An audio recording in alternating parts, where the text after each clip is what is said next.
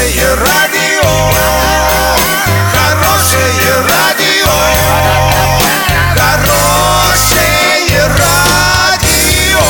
Радио Шансон. С новостями к этому часу Александра Белова. Здравствуйте. Накануне глава региона Денис Паслер провел первую большую пресс-конференцию. В ней приняли участие 250 журналистов и блогеров. Основным вопросом, который стал лейтмотивом общения, как остановить отток населения из Оренбургской области. Ответ здесь не может быть однозначным, отметил Денис Паслер. В развитии экономики и улучшении жизни людей видит Денис Паслер свою основную задачу как губернатора. И этого уже сегодня требует от всех представителей власти – работать на результат.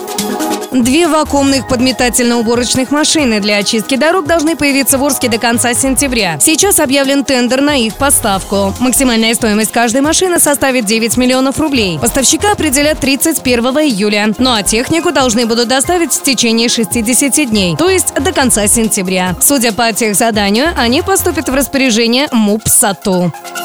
Доллары на сегодня 63,16, евро 70,29. Подробности, фото и видео отчеты на сайте урал56.ру. Телефон горячей линии 30 30 56. Оперативно о событиях, а также о жизни редакции можно узнавать в телеграм-канале урал56.ру. Для лиц старше 16 лет. Александра Белова, радио «Шансон Ворске».